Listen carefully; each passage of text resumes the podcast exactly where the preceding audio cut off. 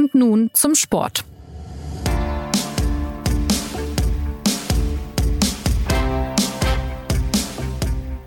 So schnell kann es manchmal gehen im Fußball. Dieser Satz ist eigentlich so nicht sagen wie althergebracht, aber im Fall des Vereins Türk Gücü München trifft er irgendwie doch zu. Der Drittligist musste vergangene Woche den Spielbetrieb einstellen und das mitten in der Saison. Das Geld ist alle, Gehälter können nicht mehr gezahlt werden. Trainer Andreas Hera fasste es zuletzt treffend zusammen. Jetzt geht's für die meisten Beteiligten zum Arbeitsamt. Über diese bemerkenswerte Pleite gibt es also einiges zu erzählen und damit sagt Jonas Beckenkamp Hallo zu nun zum Sport, dem Fußballtalk der SZ. Zu Gast ist heute Christoph Leischwitz, unser absoluter Chefauskenner in Sachen Münchner Fußball, der uns heute erklärt, wie es zum Niedergang von Türkgücü kam und was dieser Fall für den deutschen Profifußball bedeutet. Hallo Christoph. Ja, servus Jonas, hi. Dritte Liga, Türkgücü, ein migrantisch geprägter Verein. Da wird so mancher denken, na ja, gut, interessant, aber ist das wirklich so relevant? Vielleicht die Frage am Anfang, warum ist denn dieses plötzliche Aus eines Profivereins auch überregional von Bedeutung? Welche Signalwirkung geht denn von dieser Insolvenz aus? Ja, also zunächst muss man ja gleich wahrscheinlich mal damit anfangen, dass man sagt, es war ein Investorenkonzept in den vergangenen Jahren, dieser Verein mit dem Ziel, die zweite Bundesliga zu erreichen. Und im Prinzip hätte das, was jetzt passiert ist, auch irgendwann in der zweiten Bundesliga passieren können. Und dann hätte es wahrscheinlich noch mehr Aufmerksamkeit bekommen können. Die Frage, die dahinter steckt, ist natürlich, wie kann man es verhindern, dass so etwas äh, künftig im deutschen Profifußball passiert? Und das ist ja sozusagen eine liga-unabhängige Frage. Wir haben gesehen, es passiert jetzt. In der dritten Liga kann es passieren. Deswegen kann es auch eines Tages irgendwann in der zweiten oder ersten Liga passieren, wenn Menschen, äh, Fußballvereine sich einverleiben, äh, die das mehr oder weniger als ihr Hobby sehen und dann äh, schlagartig keine Lust mehr haben. Türkgücü, was ist es denn überhaupt für ein Verein? Jetzt waren sie in der dritten Liga, davor waren sie auch, haben sie auch Niederklassik mal gespielt, aber sie waren irgendwie im Münchner Fußball immer präsent, kann man sagen. Wie viel migrantisches Milieu prägt diesen Club eigentlich überhaupt noch? Was weißt du darüber? Also historisch betrachtet ist tatsächlich rein von Migranten gegründet, Anfang in den 70er Jahren und hat dann so sein Dasein gefristet in, in den unteren Ligen. Dann gab es schon einmal einen Präsidenten Mitte, Ende der 90er Jahre oder sogar Anfang der 90er Jahre schon, der dann auch gesagt hat, ich nehme da jetzt mal ein bisschen Geld in die Hand und schau mal, wie weit ich komme mit dem Verein. Der hat allerdings da auch einiges an Herzblut mitgebracht. Also der hat auch noch ein Interesse dran gehabt, ja, dass, dass da in München was bewegt wird, sage ich mal. Der hat dann irgendwie so ein bisschen private Probleme gehabt und ist deswegen ausgestiegen. Das waren nicht mal so sportliche Gründe, aber trotzdem sind Parallelen da frappierend. Ja, damals war der Verein allerdings noch stärker türkisch geprägt, als es heute war. Hassan Kifran, der Investor, hat 2016 übernommen. Und ich sag mal so, abgesehen von den zwei, drei Leuten, die vorher schon dabei waren und die heute immer noch da sind, war es reiner Zufall, ob jetzt irgendjemand ein türkischer Mitarbeiter oder Spieler ist oder ein serbischer oder ein kroatischer oder ein deutscher. Es war tatsächlich nicht mehr wichtig in den vergangenen Jahren. Dann rollen wir mal die Geschichte von hinten auf. Also, wie kam es dazu, dass der Club plötzlich in den Profifußball gelangte? Die dritte Liga ist ja, gilt ja als Profifußball natürlich. Da werden Gehälter bezahlt. Welche Personen spielten da zuletzt die tragenden Rollen? Den Investor hast du schon genannt. Ja, und mit dem müssen wir da an der Stelle dann auch wieder anfangen. Er hat irgendwann 2014, 2015 die Geschäftsidee gesehen. Da war er gerade Selfmade-Millionär geworden hat die Geschäftsidee gesehen mit, mit dem Verein, wo ich mal kurz Fußball gespielt habe, selber. Er selber ist in Trudering aufgewachsen, München Trudering. Äh, den Verein, den führe ich jetzt hoch. Und dann so, das, das sagen Leute, die ihn gut kennen. Und alles spricht ja auch dafür von den Indizien her, war sein Ziel, das bis in die zweite Liga zu verschaffen und dann seine Anteile zu verkaufen. Er hat dann eine Hire-and-Fire-Mentalität an den Tag gelegt vom Feinsten. Also er hat in der Landesliga, damals war der Verein in der Landesliga, als er übernommen hat, gute Spieler geholt, erfahrene Trainer geholt. Die Mannschaft ist aufgestiegen in die Bayernliga. Viele von den Spielern haben gedacht, ja, dann äh, super, dann darf ich jetzt Bayernliga spielen, deswegen bin ich ja hierher gekommen. Zack, waren die auch wieder weg. Ähm, als der Verein in die Regionalliga aufgestiegen ist, war es genauso. Da sind ganz wenige Spieler übrig geblieben. Er hat sich sozusagen hochgeschaukelt mit einem Kader, hat immer wieder dann auch erfahrene Trainer geholt. Man hat dann auch schon relativ früh in der Regionalliga-Saison gesehen, dass das mit ähm, dem Aufstieg in die dritten, dritte Liga höchstwahrscheinlich klappen wird. Dann kam allerdings Corona und ähm, der Aufstieg wurde am grünen Tisch mehr oder weniger entschieden weil ähm, Türkgücü zu dem Zeitpunkt der ähm, Liga-Unterbrechung eben Tabellenerster war und das auch mit deutlichem Vorsprung. So ist äh, der Verein im, im Profifußball gelandet.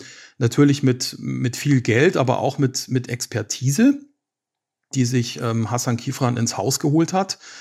Allerdings gab es in der Zeit, ähm, gerade so zu Beginn zu Corona, ähm, schon auch erhebliche Verwerfungen mit einem Trainer wie Rainer Maurer zum Beispiel, den, den man ja auch noch aus 1860-Zeiten kennt, den man bundesweit kennt, mit einem Robert Hettich, der ähm, damals als Geschäftsführer gearbeitet hat und ähm, wohl das Gefühl hatte, nicht mehr mit Hassan Kifran zusammenarbeiten zu können, so dass Kifran auf, dann auf Leute angewiesen war, die nicht so viel Expertise mitbringen. Und das ist auch letztlich das, was jetzt zu, dem, zu der ganzen äh, sportlichen Katastrophe geführt hat, weil man einfach niemanden hatte. Also man hatte Geld und hat teure Spieler gekauft, aber man hat keinen guten Kader zusammengestellt. Das war das Problem. Das ist ja ein Phänomen, das es auch in höheren Ligen immer wieder gibt. Eigentlich in jeder Bundesliga-Saison erwischt es da ja einen Club. Nun gibt es da noch eine andere Figur, ähm, einen sehr jungen Mann namens Max Kotny, der ist Geschäftsführer. Du hast am Wochenende ein großes Porträt über ihn in der Süddeutschen Zeitung geschrieben. Da geht es um Exkurse in die Gastronomie, in die IT-Welt und um seine Ambitionen im Profifußball. Was ist er für eine Figur? Ja, also es ist ist jetzt genau der, ähm, den ich eigentlich gerade gemeint habe. Ähm, er hat von Robert Hettich ähm, den Job als Geschäftsführer übernommen und war davor ja Ticketverkäufer, Social Media Beauftragter des Vereins. Kurz mal auch so ein paar Pressekonferenzen äh, geleitet. Ich kann mich noch an eine Szene erinnern in Heimstetten, wo Türkgücü damals gespielt hat. Ich glaube, das war Max Kotnis erste Pressekonferenz und das Mikrofon hat nicht funktioniert. Und also Test, Test war so wie, als ob er sich gerade testet, ob er ein guter Pressesprecher wäre. Er ist da so als Seiteneinsteiger reingekommen. Ja, also die Exkurse in die Gastronomie, was du gerade angesprochen hast. Es, es war halt einfach ein junger Mann, der noch nicht genau wusste, wo sein, seine Karriere hin, hinführt. Er hat ähm, da mal kurz in einem Münchner Restaurant als äh, Steak-Grillmeister gearbeitet hat dann eine kleine IT-Beraterfirma gegründet und über diese IT-Beraterfirma, über einen Freund, der dort gearbeitet hat, hat er eben Hassan Kifran und Türkgücü kennengelernt, ist da zu einem Spiel hingegangen und hat gehört, dass Hassan Kifran da Großes vorhat und mit dem Verein in den Profifußball will und hat sich dann da eben in den Job eingeklinkt, wahrscheinlich so damals ein bisschen als Sidekick zu seiner äh, normalen IT-Karriere und ist dann aber von Hassan Kifran eben als der große zweite Mann aufgebaut worden. Gleichzeitig studiert er an der Fachhochschule Sportmanagement, ähm, hat so zumindest so theoretisch oder auch so vom wirtschaftlichen her durchaus das Verständnis, wie man so einen Verein führen muss, aber halt natürlich überhaupt keine Praxis. Also er war noch nicht mal irgendwo Praktikant bei einem Profiverein, was ja möglicherweise auch so der erste logische Schritt wäre. Ähm, das hat alles gefehlt und es war am Schluss auch niemand mehr da so richtig, den er mal fragen konnte, wie man bestimmte Sachen eigentlich angeht, ja. Dass nun ein Investor große Dinge mit einem darbenden Club plant, das kennt man auch vom TSV 1860. Also gerade in München ist man da äh, irgendwie gut aufgehoben, was solche Geschichten angeht. Ja. Ähm, was unterscheidet denn jetzt den Hassan Kifran, den Türkgücü-Geldgeber, von beispielsweise Hassan Ismaik, der Löwenmäzen? Ja. Hassan Kifran hat es über die Schiene versucht, ähm, sich selber als Fußballexperte zu verkaufen. Zweitens als jemanden, ähm, der mit Türkgücü aufgewachsen ist. Er hat ja von sich selber auch erzählt, er hätte früher bei Türkgücü gespielt. Wenn man da die älteren Leute im Verein fragt, die konnten sich da nicht so richtig dran erinnern. Es hat sich dann rausgestellt, dass er wohl mal ein paar Einsätze in der A-Jugend hatte. Er war irgendwie mal involviert äh, bei dem Verein, ähm, und hat das sozusagen, hat, hat sozusagen das Lokalkolorit ja auch ein Stück weit mitgebracht, dass ein Hassan Ismaik jetzt nicht mitbringen kann. Ja, letztlich ähm, sind die Unterschiede aber tatsächlich nicht so groß. Ich würde mich jetzt mal ganz weit aus dem Fenster lehnen und behaupten, Beide haben nicht sehr viel Ahnung vom Fußball. Beide sehen in diesem Fußballverein, dem jeweiligen, irgendwo auch nur ein, ein Spielzeug oder vielleicht ein, ein Investment. Und da sind sich die beiden, fürchte ich, sehr ähnlich.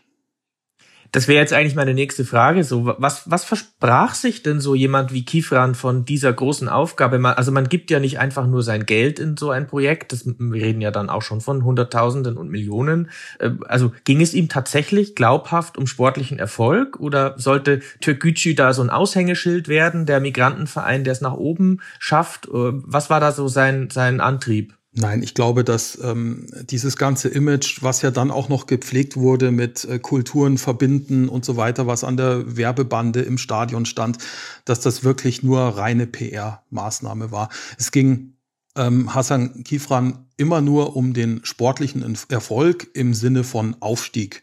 Also das ist ja auch etwas, was Max Kotny nach der x-ten Trainerentlassung ja auch immer wieder gesagt hat. Der nächste Trainer muss performen. Es geht hier nur um Erfolg.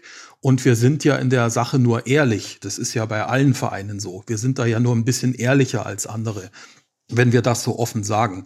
Die Tatsache, dass es jetzt zu der Insolvenz gekommen ist, hat ja auch mit dem Tabellenstand zu tun. Also wir haben letztes Jahr zum Beispiel wurde ein auch nicht unbekannter Trainer namens Alex Schmidt, der dann später bei Dynamo Dresden war, rausgeschmissen auf Tabellenplatz 7 mit äh, durchaus noch realistischen Ambitionen, da äh, die Aufstiegsränge noch zu erreichen. Die, die anderen äh, Trainer, äh, die dann danach gefeuert wurden, standen gar nicht so viel schlechter da und man ist dann in so eine Negativspirale reingekommen, weswegen Hassan Kifran dann auch gesagt hat, ich habe keine Lust mehr, da Geld reinzubuttern. Das ist ja nur ein weiterer Beweis dafür, dass es tatsächlich die ganze Zeit nur ums Geld ging und dass er jetzt festgestellt hat, dass das Investment, was er leisten muss, einfach zu groß ist. Ist denn irgendwie bekannt, wie viel Geld er investiert hat? Also jetzt auch vor der Saison, wenn man dann sagt, das Budget ist so und so hoch, ist dir da was bekannt? Also reden wir da wirklich auch von äh, gehörigen Hausnummern? Ja, also für die dritte Liga war das auf jeden Fall ähm, überdurchschnittlich, was da an Spielergehältern gezahlt wurde. Es war auch so, dass es in der Regionalliga schon deutlich überdurchschnittlich war. Also man könnte jetzt sagen, gut, der FC Bayern hat vielleicht mit seiner zweiten Mannschaft da auch noch ungefähr so viel Geld. Ähm, man spricht von ungefähr 1,5 Millionen Etat äh, in der Regionalliga. In der dritten Liga hat er, ähm, ja, ich würde sagen, in jeder Saison jeweils so vier bis fünf Millionen reingesteckt.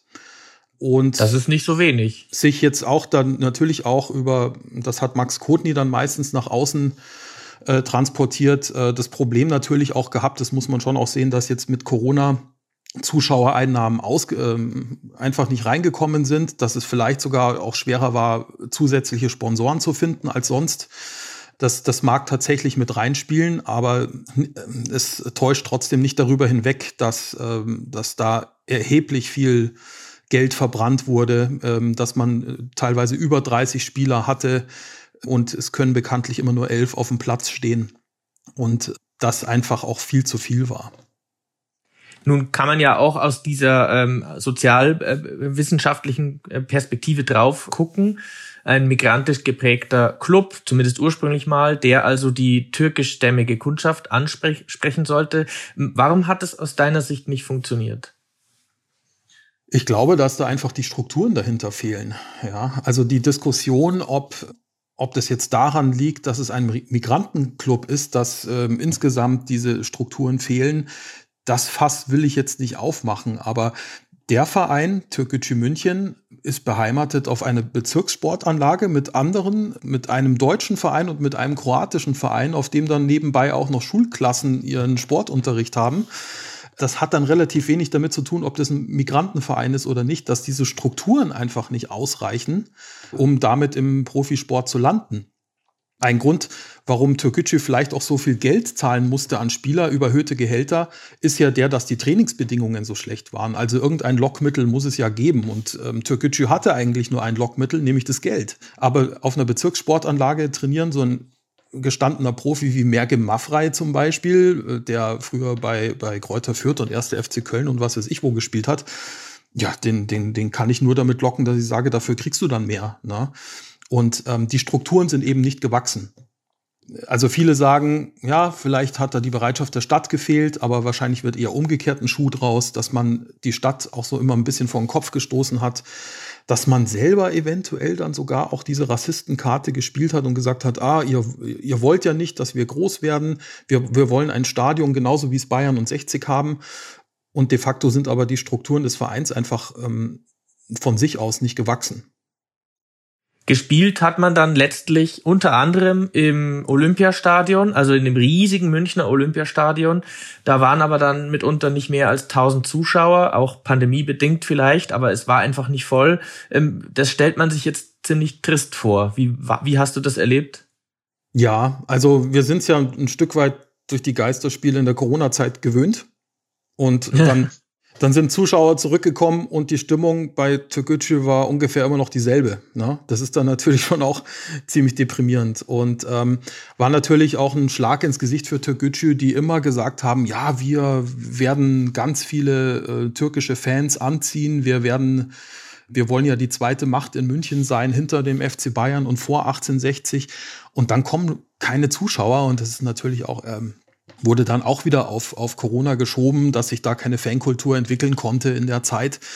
Aber äh, es sieht doch sehr stark danach aus, dass einfach das Interesse in der Stadt an so einem dritten Verein einfach nicht so groß ist. Ne? Vor allem, wenn der, der, der hat zwar Traditionen, der Verein, aber da ist ja auch keine Fankultur mitgewachsen in der Zwischenzeit. Nun war es im Winter so, dass dem Verein bereits Punkte abgezogen wurden. Ich glaube, elf Punkte waren es. Und dann entpuppte sich eben das alles als Blase. Der Investor zahlte nicht mehr. Ähm, was führte denn jetzt dann ganz konkret aus deiner Sicht zum Aus? Also jetzt das Aus auch tatsächlich in, den, in der letzten Woche?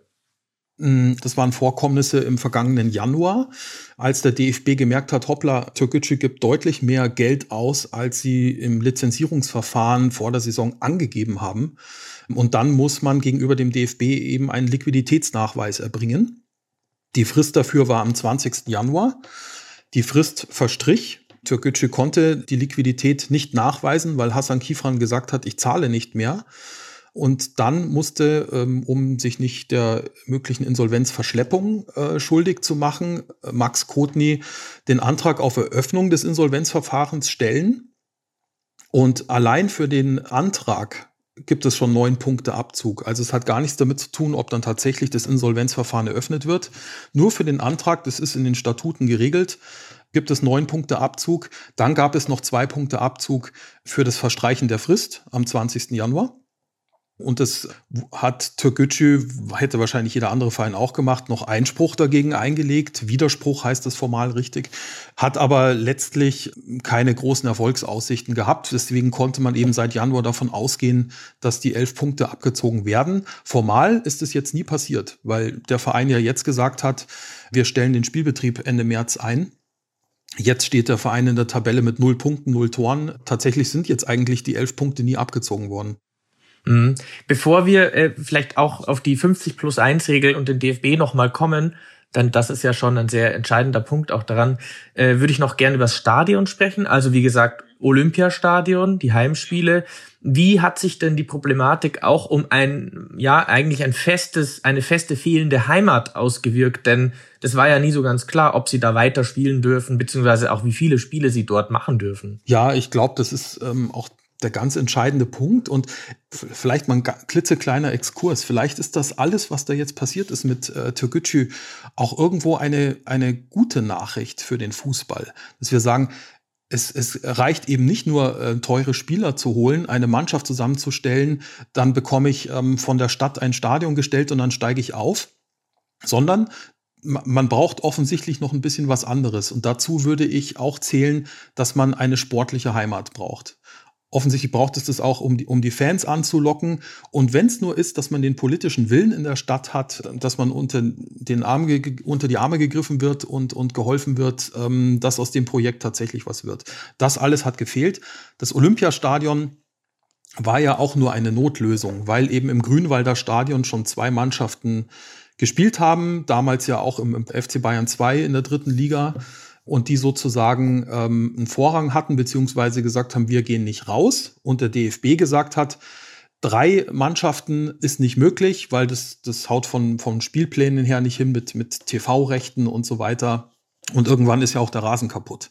Und deswegen hat man gesagt, für, für Teil, zumindest für Teile der Saison schickt man äh, Türkgücü woanders hin. Und dann kam nur noch das Olympiastadion in Frage, weil, kann man jetzt mal durchdenken, äh, wo sonst könnte man in München noch Profifußball spielen? Nur noch in der Allianz Arena und die gehört natürlich dem FC Bayern. Da kommt sonst keiner rein. Deswegen wurde tatsächlich auch ähm, nochmal Geld in die Hand genommen. Im Olympiastadion ist ja jetzt eine neue Rasenheizung drin zum Beispiel. Auch mit der Option, dass vielleicht eines Tages 1860 München, wenn die nochmal aufsteigen in die zweite Liga und das Grünwalder Stadion umgebaut wird, dass man da nochmal spielen kann. Das, insofern ist es jetzt vielleicht ganz gut, dass das Olympiastadion ein bisschen revitalisiert wurde. Ich finde persönlich finde auch, wenn da wenig Zuschauer waren, es ist toll, dort Spiele anzuschauen. Ich gehe da immer noch mit Ehrfurcht rein, wenn ich die Spiele dort verfolge, selbst wenn nicht viel los ist. Ähm, das, ist das ist vielleicht was Gutes, was daraus entstanden ist, ja. Ja, das muss ich sagen, geht mir auch so. Ich war früher auch viel da. Olympiastadion war schon immer auch eine, ein visuelles Erlebnis einfach, weil es sieht halt toll aus. Ne? Schade eigentlich, dass da so wenig Fußball stattfindet. Dann vielleicht ja nochmal mit den Löwen. Nun, wie ist es denn mit der 50 plus 1 Regel und dem DFB? Ähm, hat der Verband äh, vielleicht Türkgücü auch zu viel durchgehen lassen, weil man dachte, na ja, das ist ja vielleicht ein Vorzeige-Integrationsprojekt oder was war da die Problematik? Ja, was der DFB vielleicht falsch gemacht hat, ist ähm, tatsächlich äh, Türkgücü per se überhaupt die Lizenz für diese Liga zu geben, obwohl der DFB selber immer so sehr drauf pocht, dass eine uneingeschränkte Stadionverfügbarkeit vorhanden ist, die ja bei dem Verein gar nicht da war. Der Verein hat, das hat Max Kotny mit seiner Unerfahrenheit übrigens sehr gut gemacht, dass er dann die Lizenz dann trotzdem bekommen hat, hat sich einen Mietvertrag für das Stadion in Burghausen besorgt, wo er wusste, wir werden niemals dort spielen, wir werden die Saison zwischen Grünwalder und Olympiastadion aufteilen. Also das hat er formal alles ganz gut hinbekommen, aber vielleicht sind ja genau diese Kriterien, wenn, wenn, wenn die tatsächlich der DFB strikter einhalten würde, doch ein ganz gutes Zeichen, ein ganz gutes Indiz dafür, ob es eigentlich Sinn macht für so einen Verein, für so eine Mannschaft dann im Profifußball zu spielen. Was die 50 plus 1 Regel angeht, die ist ja jetzt eigentlich nicht umgangen worden. Ne? Also Hassan Kifran hat ja ähm, die Zustimmung der Mitglieder bekommen. Das Problem ist ja eher, dass 50 plus 1 weiter besteht und de facto aber trotzdem ein Alleinherrscher installiert wurde. Ich denke, darüber muss man sich dann mehr Gedanken machen, weil es ja jetzt auch keine Kriterien, ich kann ja keinen Fragenkatalog erstellen, dem ich sage, wie viel Herzblut, Herr Investor, bringen Sie mit in dieses Projekt? Wie ernst ist es Ihnen wirklich? Das ist ja das Problem. Ich werde immer in wahrscheinlich fast jedem Fußballverein genug Mitglieder finden, wenn ich denen sage, ich bringe Millionen mit, ich mache euren Verein groß, die dem dann zustimmen. Dafür ist ja jetzt Türkgücü einfach nur ein Paradebeispiel, aber das kann jederzeit überall passieren, bin ich überzeugt. Und die Problematik hat man tatsächlich auch bei den bei 1860 dann schon schon erlebt. Wie ist es denn nochmal mit der ähm, diese Frage mit den Migranten? Ähm, also mit dem Migrantenverein, der Türkgücü ja mal war. Es gibt ja Sozialwissenschaftler, die genau das in Frage stellen, dass also solche Vereine am Ende tolle äh, Integration befördern, sondern es gibt wirklich Experten. Wir hatten in der SZ jetzt einen im Interview, der hat gesagt, tatsächlich führt es eigentlich eher zu Verinselung, zur Abgrenzung. Man bleibt dann unter sich, ähm, man äh, ja, lebt da seine Kultur aus und es vermischt sich dann aber doch nicht. Wie siehst du das im Fall von Türkgücü? Im ganz kleinen Kreis finde ich, das ist ein total integrierter Verein im Osten von München. Ja, also da sind ja auch Leute dabei wie ein, der Co-Trainer Alpaka Yabuna zum Beispiel und auch ein Spieler. Die sind schon ewig dabei, die kennt jeder und die, die, die standen für Türkgücü und die, die mag jeder. Das, ich glaube, da hat Integro, Integration tatsächlich funktioniert in, in einem kleinen Bereich. Darüber hinaus hätte ich es schon als interessant angesehen, mal zu sehen, wie es dann tatsächlich im Profifußball ist. Wir, wir sprechen ja von dem ersten von Migranten gegründeten Verein, der es in den Profifußball geschafft hat, der bundesweite Aufmerksamkeit ge generiert hat. Das ist, glaube ich, nochmal eine andere Nummer. Also da, da hat man auch andere Mechanismen, die dann vielleicht greifen oder greifen müssen, äh, damit so ein Verein sich dann, ja, sage ich, sage ich jetzt einfach mal so, bundesweit anerkannt wird. Ich würde zum Schluss gerne nochmal über das Sportliche sprechen und über die dritte Liga. Was bedeutet denn jetzt das abrupte Aus von Türkgücü für die dritte Liga? Wir haben es gehört. Die sind jetzt äh, auf dem letzten Platz, null Punkte. Alle Spiele, alle Ergebnisse wurden annulliert und es gibt jetzt schon Streitigkeiten, die zum Beispiel Saarbrücken und auch 1860 betreffen. Was kannst du uns darüber noch sagen? Ja, es ist natürlich so, dass ähm, ab einem bestimmten Zeitpunkt Ende Januar eigentlich gar kein komplett faires Szenario mehr möglich war, um diese Saison zu Ende zu spielen. Es war klar, dass es irgendjemand wird sich benachteiligt fühlen.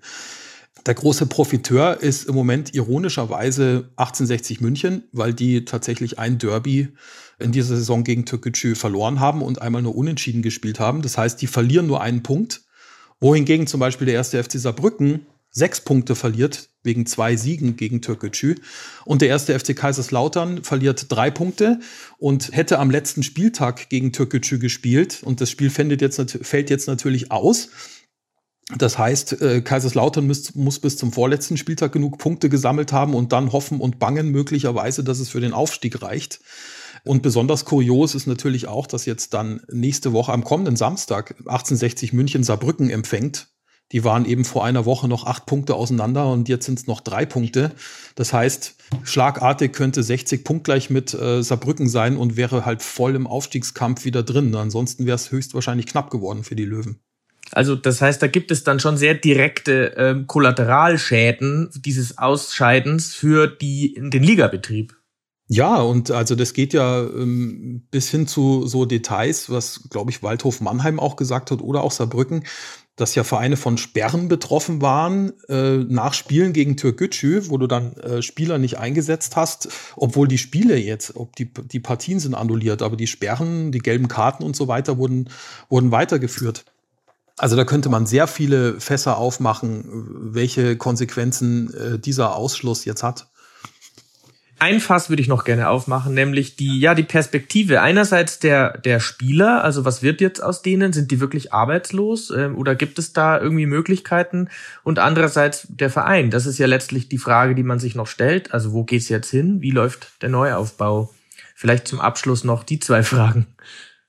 Die Spieler werden jetzt freigestellt und dann wird der Vertrag aufgelöst und dann müssen die sich tatsächlich wahrscheinlich dann zum 1. April arbeitslos melden und werden dann auch für April, Mai, Juni arbeitslos sein, weil die Regelung nun mal so ist, dass Transfers von Spielern nur im Sommertransfer oder im Wintertransferfenster vonstatten gehen dürfen, selbst bei so einem Sonderfall wie, wie einer Insolvenz.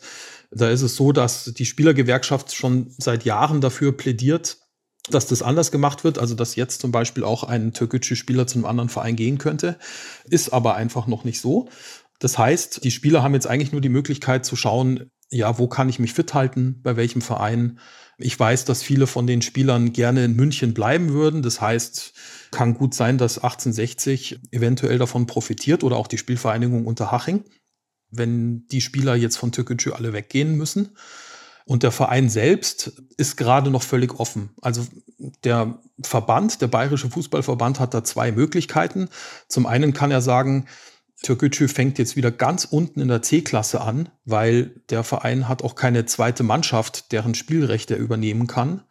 Und demnach müssen wir wieder ganz unten anfangen. Oder Türkgücü gibt einen Antrag ab, und der BFV hat dann relativ eigenmächtig die Möglichkeit zu sagen, in welcher Liga das am meisten Sinn machen würde, diesen Verein dann zu integrieren. Das, und das könnte tatsächlich alles von der Regionalliga bis, ähm, bis zur Bezirksliga sein, sage ich mal.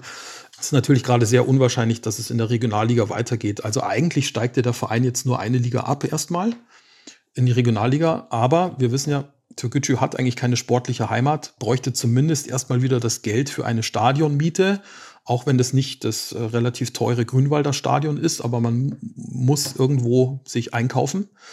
Und das ist gerade noch unwahrscheinlich. Es gibt im Hintergrund ein paar Leute, die, die gerade darüber nachdenken, wie, wie können wir den Verein noch retten, also dass der jetzt nicht ganz untergeht von den ganz altgedienten, die von früher dabei sind und auch aus dem Spielerbereich. Ob das reicht, nächste Saison Türkische in der Regionalliga oder in der Bayernliga zu sehen, wage ich noch zu bezweifeln. Also im Vereinswappen von Türkgücü taucht ja die bayerische Fahne neben der türkischen auf. Wir haben es gehört, eigentlich ein hübsches Symbol der Völkerverständigung. Wir haben aber auch gehört, wie schwer es doch ist, wenn plötzlich viel Geld ins Spiel kommt. Türkgücü verabschiedet sich vorerst aus dem Profifußball und die dritte Liga muss zusehen, wie sie die Saison sauber zu Ende kriegt. Wenn es Neuigkeiten gibt, dann ist Christoph natürlich unser Mann. Ich sage jetzt bis dahin mal Danke fürs Vorbeischauen an dich, Christoph. Ja, danke fürs Gespräch. Und dann weise ich an dieser Stelle noch auf unser Postfach hin. Schreiben Sie uns gerne unter podcast.sz.de und sage bis dahin, ciao.